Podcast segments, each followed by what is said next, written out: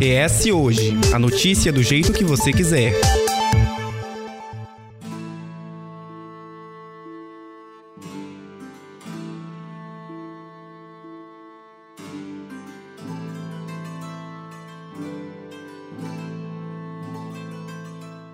As religiões pagãs são consideradas como as primeiras formas de entender a natureza e seus fenômenos e atribuir a eles um sentido sagrado. Muitas delas têm uma visão do feminino como divindade e algumas creem na magia como parte de expressão de sua espiritualidade. O paganismo se caracteriza pela crença em diversos deuses, geralmente relacionados e representados por elementos e forças da natureza. Apesar de denominadas a partir da expressão do cristianismo no Ocidente, crenças politeístas são retomadas com o surgimento do neopaganismo no meio aí do século XX. Um exemplo do retorno de práticas tradicionais adaptadas, originando diferentes vertentes da chamada bruxaria moderna, é a crença Wicca, religião baseada no conceito de dualidade do divino, feminino e masculino, que formam polos daquilo que regem a natureza, seus elementos e a energia que mantém o universo em funcionamento. Para muitos, o paganismo é uma prática sagrada como qualquer outra. No entanto, para outros, é uma profanação e heresia diante da crença cristã,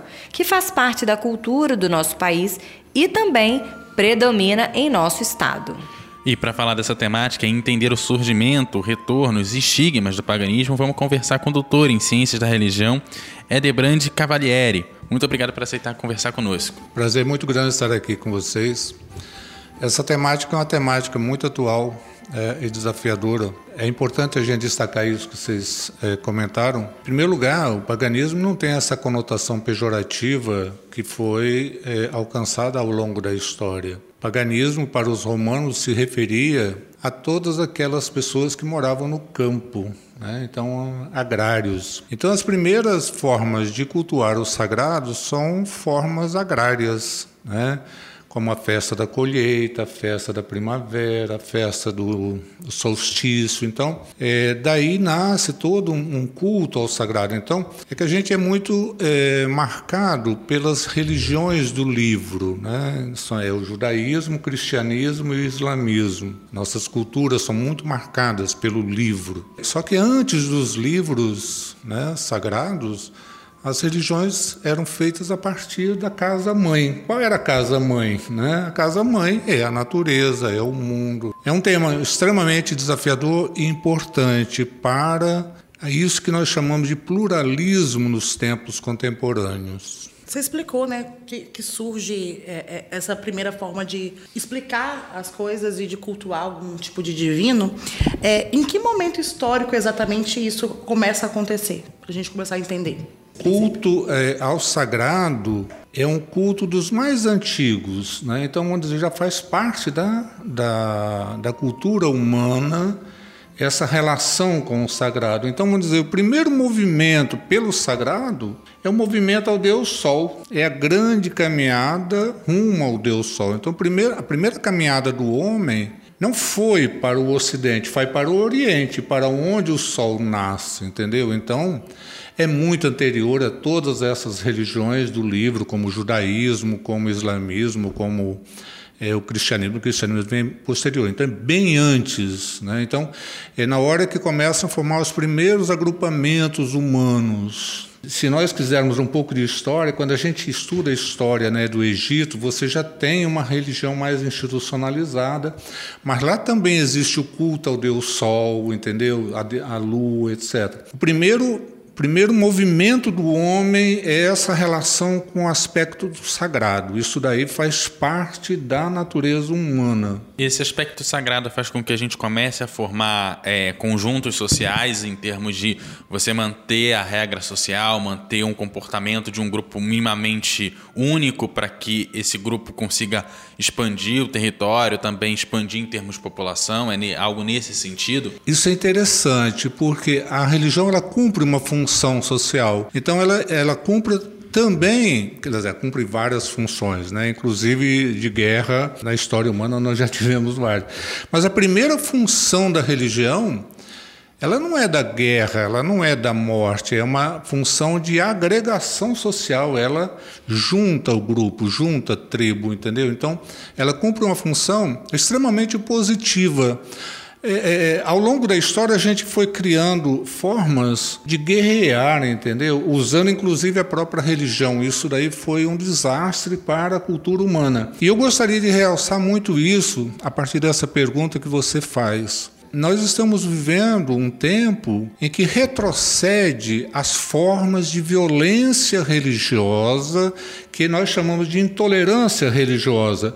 Isso não é nada bom para a convivência humana. Então, aí a religião ela perde a sua função de agregação, né, de união social e passa a ser objeto de destruição da comunidade humana. Então, a intolerância religiosa nos tempos atuais ela é extremamente desagregadora. E eu lembro que quando o Papa Francisco foi é, escolhido, né? Eu lembro que quando ele começou as manifestações dele, a gente via pessoas das religiões, né, evangélicas passando isso, gostando disso. Aí a gente sentia que parecia que a gente estava vivendo um momento de união, em que, que aquela figura, né, ela estava conseguindo alcançar os corações, as religiões, para não tendo um, choque, mas muito pelo contrário, a mensagem dele chegava aos diversos corações. Aí os anos foram passando e a política, de uma maneira geral, agora a gente está sentindo mais, até porque a gente está no ano eleitoral,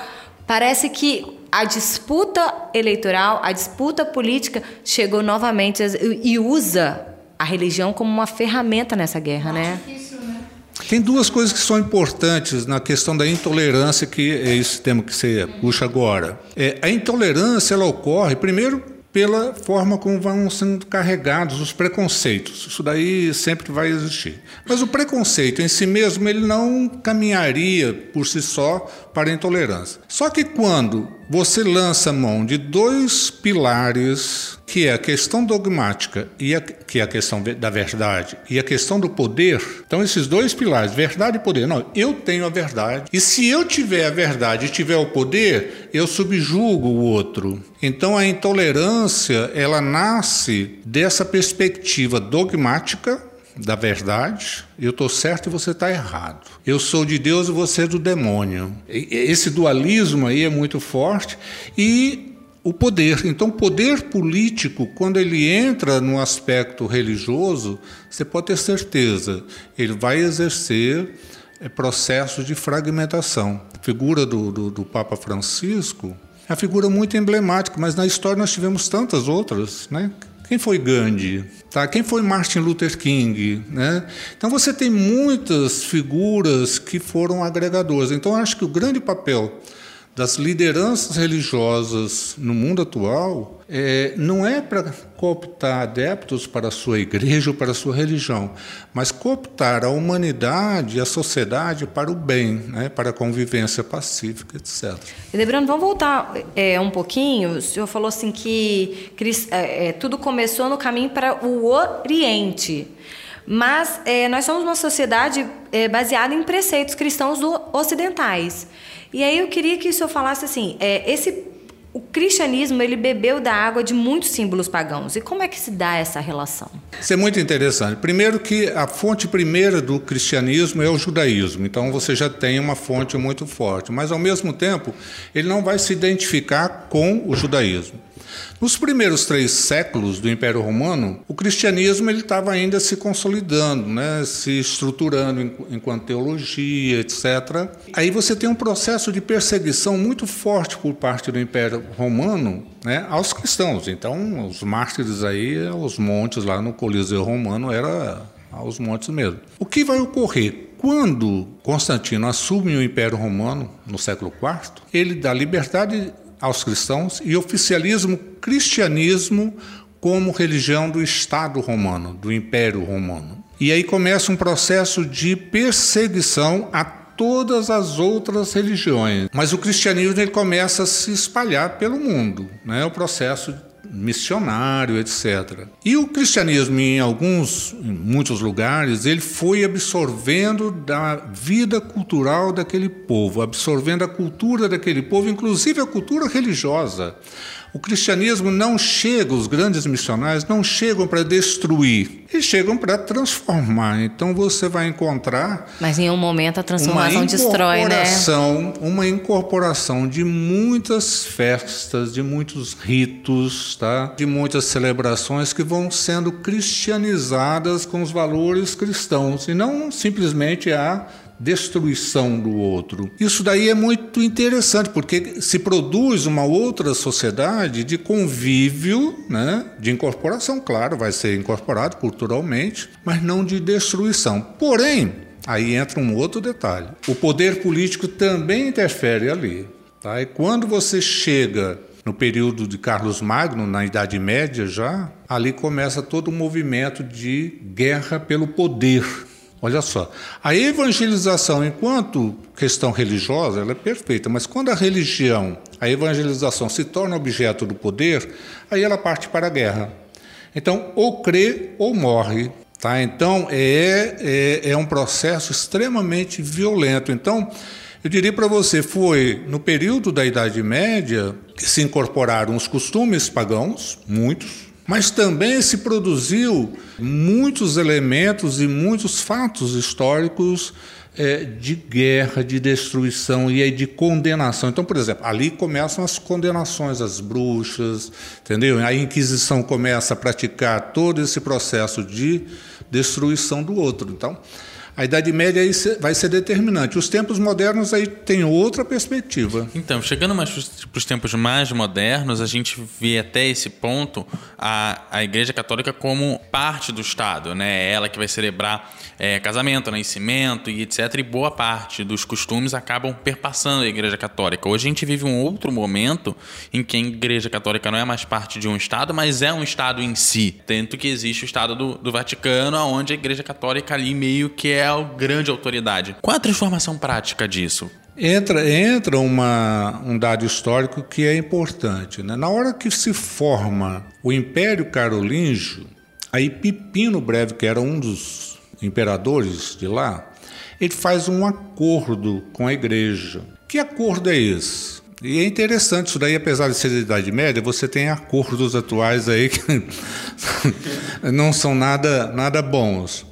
Ele faz um acordo: olha, seguinte, se eu tiver apoio da igreja para todas as conquistas militares, eu prometo que todas as terras que eu conquistar na Península Itálica, eu dá-las-ei para a igreja. Então a igreja católica aí, medieval, né? Ela passa a receber muitas terras que são chamadas de doação de pepino. A igreja recebe de graça em troca de quê? Em troca diz assim, deixa fazer guerra, deixa destruir o outro, né? Não faça nada porque você vai receber um benefício, né? Você não vai receber ouro, né? Mas você vai receber terra. Então a igreja forma um grande estado medieval que chega até 1870. Ali então a igreja sofre o processo, a igreja católica, tá? Sofre o processo de invasão por, pelas tropas eh, de Garibaldi, na Itália, que é a unificação italiana. E a igreja perde todas aquelas terras. E aí, durante o governo de Mussolini, fascista, interessado pelo poder, faz um novo acordo com a igreja. Se você ficar calada, eu prometo resolver essa questão do Estado do Vaticano. E aí Pipino doa para a igreja aquilo que é o Vaticano hoje, que é 0,44 quilômetros quadrados. Então, de toda a, igreja tinha um terço das terras italianas, ela ficou com esse espaço aí, mas fruto também de um acordo político. Eu tenho muito medo, eu falo muito isso, porque a religião ela não está desvinculada das questões políticas, né? Eu tenho muito medo dos acordos religiosos, né, das igrejas, das religiões com o poder político. Porque ao político interessa o poder. E ali esse, esses acordos custam muito caro. custo muito caro à sociedade. É uma grande hipocrisia quando o homem assume, né?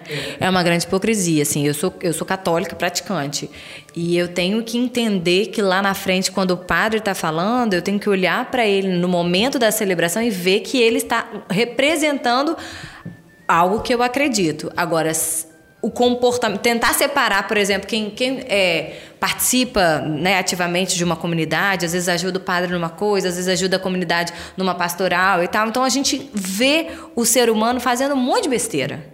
E aí, se olhar para aquele cara que de repente você discordou de uma decisão, de um comportamento, de uma ação na rua, e aí ele está lá né, consagrando, porque o católico comunga, e aí você olha, você tem que separar porque, porque se você não desvincular, você deixa a sua religião, você abre mão daquele, da, daquele seu momento de fé. E mesmo, que é uma coisa né? que acontece muito, né? Muito. As pessoas abandonam, não é pela, pela falta da fé em si, é falta de fé nas pessoas que estão à frente da, daquela religião. É verdade. Agora, tem um detalhe que eu gostaria de, de chamar a atenção: é o seguinte, está ocorrendo na sociedade mundial e na sociedade brasileira mais ainda, um movimento evasão dos fiéis das igrejas tradicionais, tá? Da igreja católica, das igrejas pentecostais e tal. Quando eu falo das igrejas, é a igreja batista, presbiteriana, luterana, não é só a igreja universal, não. E é um movimento que se chama até, é até chamado de desigrejados, que nos dados do IBGE aparece como é, ateus ou sem religião, uma coisa assim. Não, eles têm religião, mas são desigrejados, não estão mais é, presentes, vinculados a nenhuma denominação religiosa. E é muito grande cresce muito na sociedade brasileira esse movimento de resistência ao domínio político tá? ao domínio religioso. Político. Político, religioso, político, religioso, religioso que pastores, padres estão exercendo. E cresce também junto com essa, quer dizer, são cristãos que estão fora das igrejas, e vão fazendo a sua igrejinha nas casas. Ou vão, eventualmente, aos cultos ou missas. E vão para as, as religiões pagãs.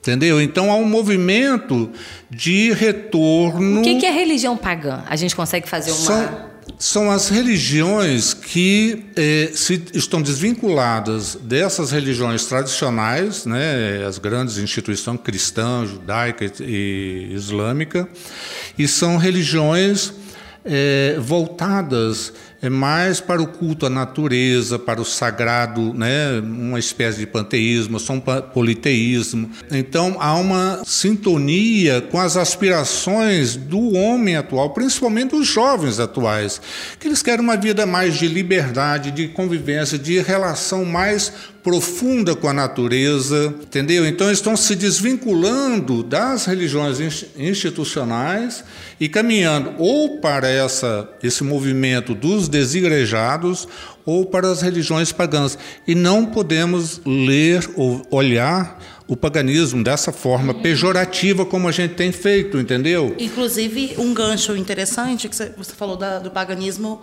é, dessa questão da, da, do culto ao sagrado, da natureza. E a gente, quando a gente pensa em, em paganismo, a gente volta muito para Grécia, para Roma. Só que a gente não pode esquecer das religiões de matriz africana, que tem muito essas entidades e elementos da natureza bem fortes. E o que, que você. É, e, e fogem dessa figura única que é do cristianismo. O paganismo ocidental no que essas, essas religiões se diferem? Ah, o paganismo das, das, religiões de matriz africana e o paganismo ocidental, vamos assim dizer. No nosso caso, pegar brasileiro, você tem as religiões é, afro-brasileiras, né? Umbanda, é, Candomblé, Macumba, etc. Elas têm uma estrutura é, social e têm uma presença social muito forte entre nós. Há um clima forte de intolerância a essas religiões não só por serem diferentes, mas também por ter um cunho racial. Então, essa intolerância com, com respeito às religiões afro-brasileiras tem um fundo racista muito forte. O que você não encontra no espiritismo. O espiritismo, que tem muito no nosso meio, é uma religião de elite. Tá nos bairros chiques você tem, é tudo ligado a Allan Kardec, então é ligado a classe branca, vamos dizer, dá o nome aos bois. É, o espiritismo está ligado a, a médicos, é, advogados, profissionais liberais, é, é mundo branco. Tá? Então, a gente tem a tendência de chamar as religiões afro-brasileiras de espíritas. Não, elas têm algumas influências, podem ter, mas o espiritismo mesmo é ligado a Allan Isso Kardec. ocorre muito também com questão de magia negra que falam. É, né? também. Esse nome também. pejorativo a, a crenças. Também, também é racista, tá?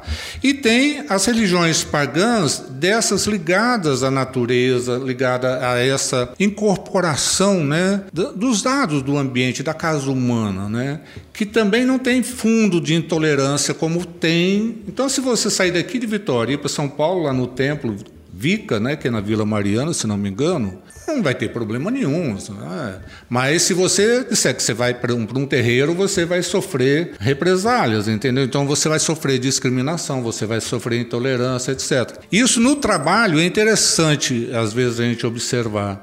Há muita discriminação em relação às religiões afro-brasileiras e não em relação às religiões pagãs, dessas de culto eh, da natureza ou do espiritismo. tá? Então há uma diferença. Não, não podemos colocar tudo no mesmo saco, não. A gente está conversando com o doutor em ciência da religião, Edebrande Cavalieri. Eu queria saber o seguinte: é, a gente falou sobre esse preconceito, porque a gente também está falando de, de racial. A partir de que momento que essa expressão de, do paganismo europeu e do, e do ocidental, um saiu do outro? É isso que eu queria entender, assim.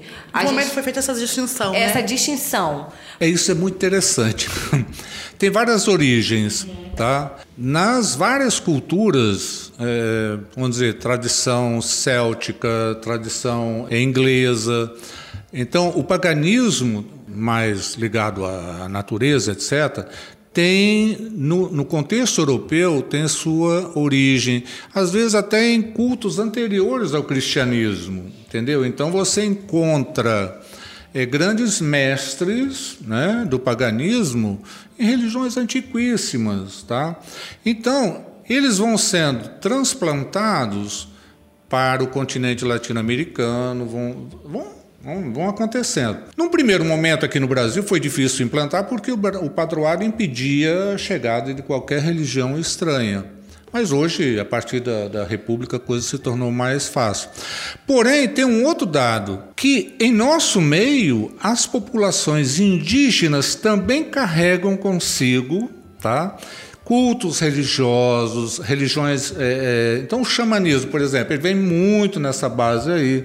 Então, você tem uma origem. Então, você tem diversas origens desse paganismo ligado à natureza. O, o, o paganismo que a gente configura nas religiões afro-brasileiras, a gente marca a diferença em função pelas questões com as quais os negros vieram para cá, entendeu? Eles não vieram num sistema de liberdade nem civil, nem, nem muito menos religiosa. Ele chegava no porto, ele já era batizado ali. Então, o, o senhor de engenho que comprava o escravo, ele comprava o escravo não pagão, comprava o Já até trocava os nomes, né? trocava os Batizava nomes, o trocava nome- os nomes, trocava os nomes, tá? Então ele já era batizado no porto mesmo. Então você tem várias origens, né? E, e o mundo contemporâneo é um mundo muito interessante porque a circulação de informação é grande. Ele está se tornando cada dia mais plural com todas as formas religiosas, pagãs, cristãs ou não, ateus ou não. O ateísmo também é uma forma de, de organização não religiosa. Você tem associações de ateus, entendeu? Então, essa dimensão é, cultural é uma dimensão complexa, muito complexa. Nós não, a gente durante muito tempo ficou assim afastado dos estudos da religião por preconceito mesmo, né? As universidades não não O próprio, admitiam. o próprio ensino religioso, na escola fundamental, a gente não aprende Sim. essas distinções. A gente aprende coisas sobre moral e ética que não é necessariamente uma coisa. E sem contar que eh, Marx estudou religião, Freud estudou religião, Lacan estudou religião, então Durkheim estudou religião, então os grandes mestres da sociologia, da antropologia, da filosofia. Mas as universidades, aí eu queria falar uma coisa, testemunho, mais ou menos aí por volta de 2000, né? Eu ainda estava na universidade, eh, dando aula, e aí eu ofereci uma disciplina optativa de filosofia da religião. Mas eu queria uma turma pequena, tá? Era a primeira vez que alguém é, arriscava ou usava oferecer uma disciplina de filosofia da religião. Aí eu falei, olha, no máximo 30 alunos, eu não quero mais de 30 alunos, porque aí não dá Porra, como mas 30 alunos é gente pra caramba. Gente, Aí um colega É. meu, atrás, ouvindo, ele falou assim, é, o caminho do céu é muito estreito. Sabe, aquela gozação é, sarcástica, entendeu? Resultado, ah, vieram mais de 50, mas falei, tá bom, vamos até 40, né? Mas assim, não havia essa possibilidade, tá? Hoje não, a, a religião ela é discutida nos bancos universitários de forma muito tranquila, inclusive no curso de psicologia. Tem que estudar Lacan, tem que estudar Freud, as questões religiosas que eles apontam, né? Então, quem estuda Lacan tem que estudar o futuro da religião. A gente chegou a falar da expressão dessas religiões da sociedade atual. Aí eu quero entender como é que elas adquirem novos formatos, como é que elas surgem no novo formato e o que, é que vai explicar esse fenômeno dessas religiões se adaptando aos novos tempos e se transformando, As religiões entregando neopagãs, no as caso, neopagãs no caso e vão se entregando um novo formato já moldado para essa sociedade mais atual. Isso é interessante. Enquanto as religiões tradicionais elas têm hierarquia, elas têm estrutura, têm disciplina, têm norma, tem um monte de coisa. As religiões pagãs elas se estruturam a partir da liberdade, a partir do encontro, a partir do encontro das pessoas. Ah, vamos fazer um encontro, vamos fazer um Vamos, né, vamos celebrar o nascer do sol, por exemplo, entendeu? Então, elas propiciam muito isso daí. Então, você não tem uma, uma disciplina, você não tem uma hierarquia, você não tem um dogma moral, entendeu? Você tem apenas um movimento de liberdade, tá? Mas um movimento que vai aglutinando as pessoas, vão se reunindo, entendeu? Vão se reunindo. Então, elas se estruturam é, de forma muito autônoma e é, sem aí vão começando a ler é, os mestres é, espirituais então a busca é, de pessoas ou de mestres espirituais é muito forte vão lendo e nessa época de grande desenvolvimento da internet, isso facilita demais, porque você, pela internet, pelo usar, pelo celularzinho, você junta as pessoas, vamos fazer alguma coisa. E a juventude, ela tem muito essa, essa facilidade de fazer, né, de aglutinar. Então, ela se estrutura a partir dessa... Mas o cristianismo também nasceu assim, não tinha uma estrutura hierárquica, não tinha nada. Só tinha o Pedro lá que né, liderava um pouco, né? mas era difícil para ele liderar, mas não tinha essa estrutura forte, pesada, não, entendeu? Então, talvez por isso que o cristianismo também avançou muito no Império Romano. Então, o primeiro movimento de qualquer religião é um movimento de as pessoas se reunirem a partir dali. É espontâneo, é autônomo, é espontâneo, é pela necessidade. Ah, vamos fazer isso? Vamos. Eu queria eu fiquei com duas curiosidades. A gente falou de mudar o nome. Por que, que o Papa troca de nome? O nome dele não é Francisco. O nome dele não é Francisco. O, é, por exemplo, o anterior teve o Karol Wojtyla, que foi o João Paulo II, não é isso? Sim, sim. Por que, que eles não têm o nome deles? É, essa é uma questão muito interessante. Né, muito interessante. Aí vamos pegar só o exemplo do cardeal Jorge Mário Bergoglio, que é o atual Papa. Papa escolhido se atreveu a colocar o nome de Francisco. Nenhum. E Francisco é lá do século XIII. Tá? é de São Média. Francisco de Assis? É. Fran... Aham. É. Franciscano. Uhum. Então, quando ele decide escolher o nome de Francisco, tá? ele está apontando para toda a Igreja Católica, principalmente, mas para toda a humanidade, tá? aqueles ideais que nortearam é, Francisco lá na Idade Média, que se revoltou contra a, a estrutura da igreja, da nobreza, aquele poderio todo, e ele começa a formar uma comunidade pobre, de atendimento aos pobres, de luta pelos pobres, etc. Então, a mudança de nome significa muito para o Papa. Não é apenas escolha de um nome bonito, é escolha de uma missão. Então, atrás do que ele de... quer representar e do que a Igreja Católica vai ser a partir do momento que ele está liderando. Exatamente. E aí, a outra questão que eu queria saber é o seguinte: como se formam os líderes? A gente falou do Papa, que é o líder da Igreja Católica, né, a maior autoridade dos católicos, mas como que surgem os líderes? Porque a gente falou agora da, do, dos movimentos espontâneos que as pessoas aglutinam, mas as pessoas procuram uma referência nesses movimentos, né? Quando se juntam todos, mesmo que ah, todo mundo aqui tem voz ativa, todo mundo tem o mesmo, o peso da palavra de todo mundo é o mesmo, mas alguém isso encaixa um pouco na pergunta que eu ia fazer também, porque essa ideia de, de um coletivo para cultuar algo existe desde os primórdios.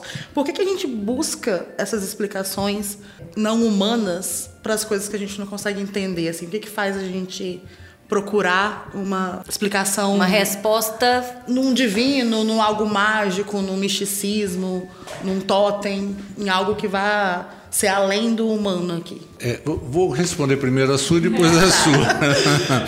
São duas perguntas, mas a gente tem que valorizar as pessoas que perguntaram, né? Porque senão a gente esquece uma. E se eu esquecer, você me lembra. Não, não, a gente está aqui para isso. É, essa é uma questão muito interessante, tá? Por que, que se busca explicação? Porque o mundo é um grande mistério. O mistério do mundo, por mais que a ciência, por exemplo, queira, começa ali. Na verdade, cada um de nós é um mistério, né? Então, nós não somos transparentes.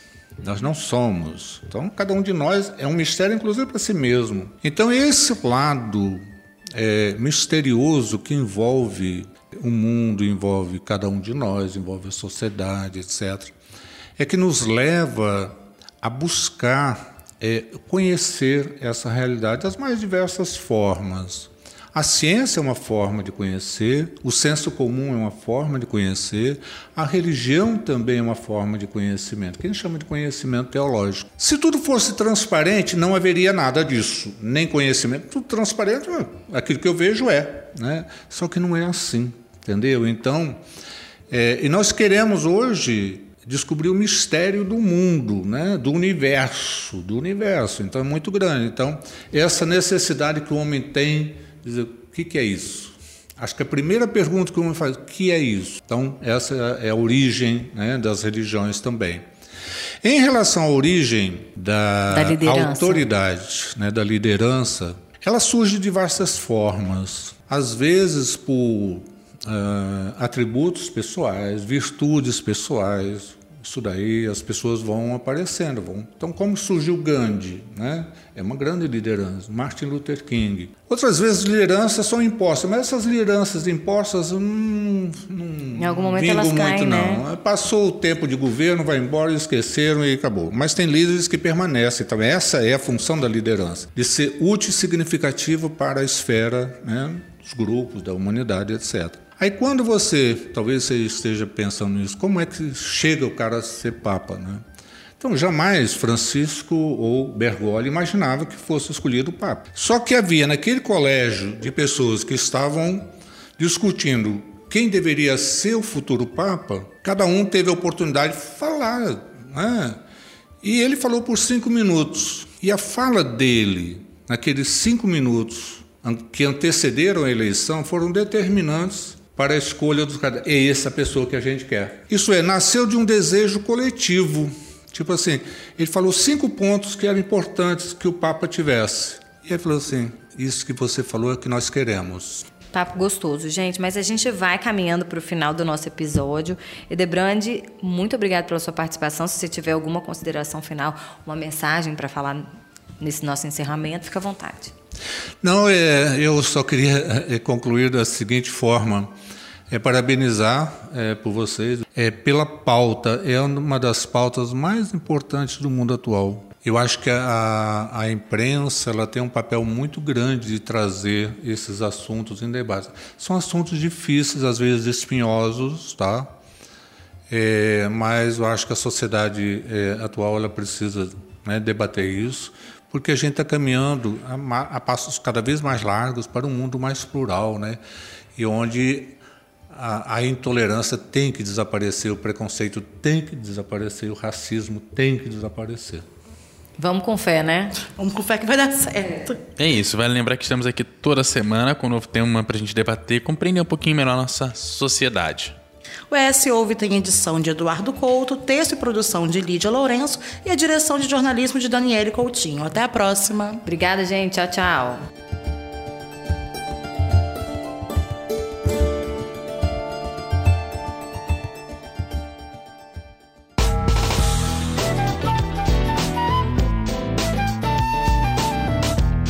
Você encontra o ES Hoje nas redes sociais, arroba ES Hoje, e também no canal do YouTube e no site eshoje.com.br.